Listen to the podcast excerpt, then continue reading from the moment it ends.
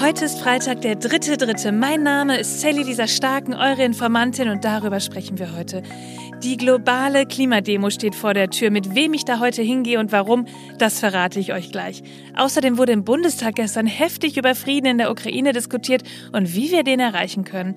Und an Mädchenschulen im Iran wurden hunderte Fälle von Vergiftung gemeldet. Ob dahinter das Regime steckt, darüber müssen wir sprechen. Und zum Schluss möchte ich euch dann heute wieder mit einer Dosis Optimismus bei all diesen schlechten Nachrichten ins Wochenende lassen. Dieses Mal mit der Autorin und Influencerin Carmen Carmen Kroll, besser bekannt als Kamuschka. Also lasst uns schnell loslegen. Die Informantin. News erklärt von Sally Lisa Stark.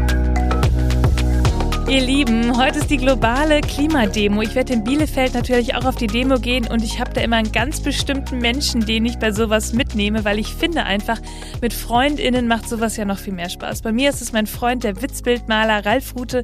Ihr kennt ihn vielleicht nicht nur als meinen Klimademo-Buddy, sondern auch als ehemaligen Podcast-Partner, aber allgemein gebildet. Und er hat heute auch noch eine kleine Nachricht an euch. Hallo Klimademo-Buddy, hier ist Ralf. Und ich finde es total wichtig, auf die Klimademo zu gehen, ähm, weil es tatsächlich eine funktionierende Möglichkeit ist, meiner Ansicht nach zu zeigen, dass wir mit den aktuellen, in Anführungsstrichen, Bemühungen der Regierung unzufrieden sind, äh, das Klimaziel einzuhalten. Und ähm, auf dem aktuellen Kurs, auf dem wir uns befinden, machen wir alles nur noch schlimmer. Und es sind jetzt mindestens 40 Jahre vergangen, in denen niemand auf die wissenschaftlichen Fakten gehört hat und das, was Wissenschaftlerinnen und Wissenschaftler überhaupt kommunizieren zu dem Thema. Äh, es ist auch einfach fatal und grundfalsch, das auf die nachfolgende Generation abzuwälzen und zu sagen, ach, die werden schon Lösungen finden und die sollen mal alle nur studieren gehen. Ja, wer hat denn bisher auf die Leute gehört, die all diese Themen studiert haben und eigentlich alles darüber wissen? Die Lösungen sind da, auch die technischen Möglichkeiten, die Energiewende ist möglich. Wir müssen es fordern und an die Leute, die sagen, äh, ja, aber das bringt doch gar nichts, ist halt Unsinn. Wenn man jetzt mal zurückblickt von dem Tag an, wo Greta Thunberg sich das erste Mal mit ihrem Pappschild einfach in die da auf die Straße gesetzt und gesagt hat, ich gehe nicht mehr zur Schule, bis ihr das hier alles auf die Kette bekommt, wo wir jetzt sind, was alles passiert ist, was äh, zum Beispiel das Unternehmen, die sonst mit Fleischgeld verdient haben, zu mehr als der Hälfte ihren Umsatz jetzt mit veganen Produkten machen, was für eine Wahrnehmung bei ganz vielen Leuten angekommen ist, was Reisen betrifft, was Nachhaltigkeit im weitesten Sinne betrifft und wie groß die Klimademos werden und wie viel größer sie immer werden. Ja, falls ihr jetzt auch überlegt hinzugehen, erzählt mir doch mal, mit wem ihr hingeht und ob wir uns auf der Straße sehen. Bevor es aber soweit ist, schauen wir uns doch mal das Newsgeschehen an, denn da ist so einiges los, sag ich euch. Ja, über den Krieg in der Ukraine und wie Frieden da möglich ist, darüber haben wir schon wirklich oft gesprochen. Und das ist ja auch klar, warum wir das tun.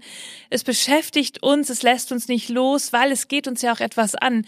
Menschen flüchten und kommen zu uns. Wir zahlen mehr für Lebensmittel und Energie wegen des Krieges und vielleicht haben wir auch ein bisschen Angst, was die Zukunft bringt. Bundeskanzler Scholz sagte gestern in seiner Regierungserklärung im Bundestag, man schafft keinen Frieden, wenn man nie wieder Krieg ruft und zugleich fordert, dass es keine Waffen liefert Lieferungen mehr geben soll. Und wer sich am letzten Wochenende wissend gemein macht mit den Rechten. Das war ein durchschaubares, billiges Spiel und ich finde das unverantwortlich. Ja, das war die Fraktionschefin der Grünen, Britta Hasselmann, gestern im Bundestag. Und ihr merkt, es ging da wirklich heiß her.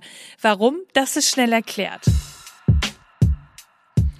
Vielleicht erinnert ihr euch ja noch daran, vor einem Jahr hielt Olaf Scholz seine berühmte Rede. Wir erleben eine Zeitenwende und läutete damit ein, dass mit dem Krieg in der Ukraine die Welt nicht mehr dieselbe sein kann wie davor. Und ja, wir merken es alle, genauso ist es gekommen. Gestern gab es eine große Debatte darum, wie die Bundesregierung und auch der Bundeskanzler darüber denken, welche Schritte zur Unterstützung der Ukraine gegangen worden sind und welche nicht. Und man merkte einfach auch wieder sehr stark, wo die Ansichten, wie wir einen Frieden erreichen können, auseinandergehen. Das haben wir hier auch schon öfter thematisiert und auch zum Beispiel über das Manifest für den Frieden von Sarah Wagner Wagenknecht und alles Schwarzer geredet. Ihr erinnert euch und falls nicht, hört dazu gern noch mal in die Folge von Montag rein. Und genau diesen Disput, den ihr wahrscheinlich auch schon mal zu Hause geführt habt, mit Kolleginnen, vielleicht auch auf der Arbeit oder auch mit Freundinnen, einfach die Frage, was man persönlich unter Frieden versteht, ja, die Diskussion gab es jetzt eben auch im Bundestag. Und das ist an dieser Stelle auch genau richtig, denn der Bundestag soll ja im besten Falle die Diskussion abbilden, die wir selbst führen wollen. Also, Frieden erreichen wir mit der Verteidigung der Ukraine oder Stopp der Waffenlieferung.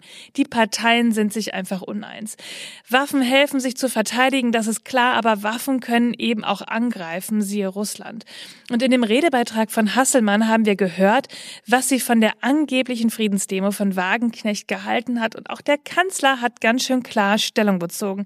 Er sagte zum Beispiel auch, Friedensliebe heißt nicht Unterwerfung unter einen größeren Nachbarn. Würde die Ukraine aufhören, sich zu verteidigen, dann wäre das kein Frieden, sondern das Ende der Ukraine. Der linken Chef Dietmar Bartsch entgegnete darauf. Wer den Krieg beenden will, der ist kein Friedensschwurbler, der ist auch kein Putin-Versteher. Wer Friedensverhandlungen fordert, will das Sterben, der will das Leid in der Ukraine beenden und der will die Möglichkeit der nuklearen Eskalation verhindern. Es muss Schluss damit sein, dass diejenigen diffamiert werden und angegangen werden, die auch nur eine Kritik am Kurs der Bundesregierung äußern. Das kann doch nicht wahr sein. An dieser Stelle, weil wir wirklich schon öfter darüber gesprochen haben, möchte ich euch mal fragen, was denkt ihr darüber? Schreibt es mir doch mal. Wir bleiben in Berlin. Franziska Giffey, die Vorsitzende der SPD und noch regierende Bürgermeisterin von Berlin, möchte nun in eine Koalition mit der CDU einsteigen.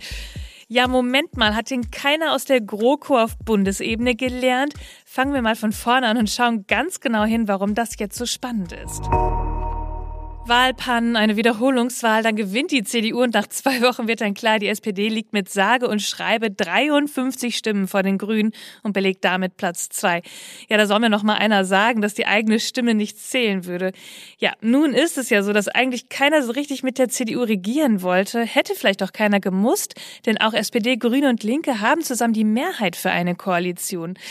Ja, nun denn Franziska Giffey hat sich aber überlegt, bei der CDU anzuklopfen und eine große Koalition vorzunehmen vorzuschlagen? Wir haben mit der CDU festgestellt, dass es sehr große Schnittmengen gab und gibt und dass es auch ein großes Entgegenkommen gab seitens der CDU, um die Themen, die uns wichtig sind, die wir vorangebracht haben, die wir in die Gespräche eingebracht haben, auch im Sinne der SPD zu lösen. Schnittmengen mit der CDU. Ja, das muss ich erstmal ganz kurz sacken lassen. Sie sagt, sie stellt Bedingungen bei der Integrationspolitik, Zitat, Themen wie die Stadt der Vielfalt, Gleichstellung, eine gute Queerpolitik für die Regenbogenhauptstadt werden eine wesentliche Rolle spielen. Da wird es Punkte geben, die sind mit uns nicht verhandelbar. Ja, ob die CDU das jetzt genauso sehen wird, das wird sich noch zeigen. Meine persönliche Meinung. Ich glaube ja nicht, dass diejenigen, die bei der SPD ihr Kreuz gemacht haben, sich wünschen, am Ende mit einer von der CDU geführten Koalition aufzuwachen. Aber Politik besteht ja halt auch immer aus Kompromissen. Das gehört so weit dazu. Nur dieser Kompromiss, der führt erstmal zu ganz schön viel Unmut. Zudem würde Giffey damit ja auch ihr Amt als regierende Bürgermeisterin aufgeben für Berlin, wie sie sagt. Immerhin klebt sie damit nicht so an ihrer Position, wie das manch andere getan haben. Und man könnte natürlich auch darüber nachdenken, dass, wenn die SPD das nicht getan hätte, in diese Koalitionsverhandlung mit der CDU zu gehen, dass es eventuell die Grünen gemacht hätten.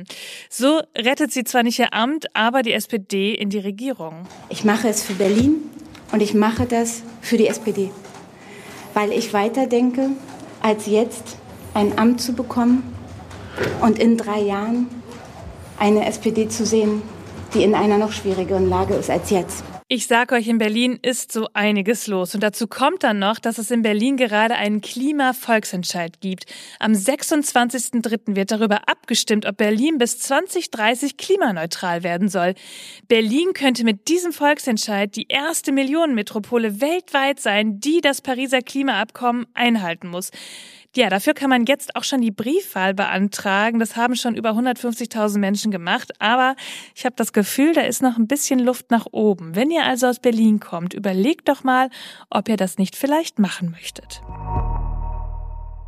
Und dann kommen wir zu einer wirklich bestürzenden Nachricht. An Mädchenschulen im Iran sind hunderte Fälle von Vergiftungen gemeldet worden. Fünf Mädchen sind bereits gestorben, mindestens 400 betroffen und 100 Mädchen müssen im Krankenhaus behandelt werden. Was ist das für eine grausame Vorstellung? Diese Giftanschläge, die gibt's jetzt schon seit November und es waren auch wohl schon über 70 Schulen ja davon betroffen und jetzt eben auch in der Hauptstadt Teheran. Es gibt Berichte über Giftgas und vergiftetes Wasser. Es gibt bislang keine gezielte Erklärung des Regimes, doch viele gehen von gezielten Giftanschlägen aus. Und die Hilfsorganisation Hava Help schrieb auf Instagram, ein Vergeltungsschlag und Einschüchterungsversuch an einer mutigen Generation von Mädchen und Frauen, die für die Freiheit kämpfen. Ja, ihr erinnert euch vielleicht bei dem gewaltsamen Tod der 22-jährigen Gina Marsha Amini im letzten Herbst. Seitdem sieht man ja die iranische Revolution so richtig stark in diesem Land. Ein Land, das keine Menschenrechte wahrt und versucht, die Menschen dort immer wieder zum Schweigen zu bringen und zu unterdrücken. So schwer diese Nachrichten auch sind, lasst uns immer wieder darüber reden, damit die mutigen Menschen im Iran, die für Freiheit kämpfen, gesehen und nicht vergessen werden. Zum Schluss dieser Folge und damit auch zum Ende dieser Woche habe ich euch wieder etwas ganz Besonderes mitgebracht. Wir hatten diese Woche ja wieder wirklich viele News dabei, die man nicht so gut wegstecken kann oder die einen auch länger noch beschäftigen. Und auch so haben wir bestimmt immer mal wieder Tage, an denen es uns nicht so gut geht und wir nicht genau wissen, wie gehen wir denn jetzt damit um. Deshalb kommt mein Tipp vom Herzen zum Wochenende oder eher gesagt, es ist auch eine kleine Inspiration zum Wochenende von der Autorin und Influencerin Carmen Kroll auf Instagram bekannt als Kamuschka.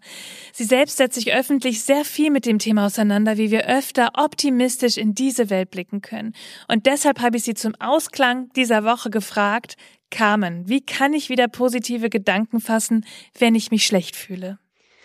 Also wenn ich mich schlecht fühle, dann mache ich das meistens wirklich so voller Hingabe. Ich mecker an allem rum, bemitleide mich selbst, ich schluchze bitterlich und dann manövriere ich mich immer weiter in meine schlechte Laune rein. Und ganz ehrlich, das ist manchmal richtig wichtig. Ganz übertrieben zu leiden und so angestaute Emotionen rauszulassen und sich dann so am nächsten Morgen zu fragen, ob das jetzt wirklich alles so dramatisch war, wie man dachte. Und wenn ich mich schlecht fühle, dann hilft es mir meistens überhaupt nicht, mir positive Gedanken zu machen. Die gesellen sich dann nur zu den schlechten dazu und die koexistieren. Man muss die schlechten wirklich erstmal loswerden, sonst kann man irgendwie nicht so positiv werden. So ist zumindest mein Gefühl. Und da ist die richtige Antwort immer wirklich drüber reden, ob mit Vertrauten oder sogar in einer Therapie. Vielen lieben Dank für diese wunderbare Sprachnachricht. Ich habe euch hierfür auch nochmal die Telefonsorge in den Show Notes verlinkt. Das ist die 0800 111 0111 und da gibt's auch eine 24 Stunden Erreichbarkeit. Ihr Lieben, das war schon wieder für diese Woche. Ich freue mich so doll, dass wir das hier zusammen machen. Ich habe euch alle Quellen und Informationen wie immer in den Shownotes verlinkt. Informiert euch selbst, sprecht drüber, bildet euch eure eigene Meinung. Schickt mir, wenn ihr Fragen habt, Sprachnachrichten auf Instagram. Ich freue mich wirklich über jede einzelne. Ich wünsche euch ein schönes Wochenende. Wir hören uns am Montag wieder, denn irgendwas passiert ja immer. Bis dann. Die Informantin. News erklärt Sally Lisa Stark. Eine Produktion von 7 One Audio.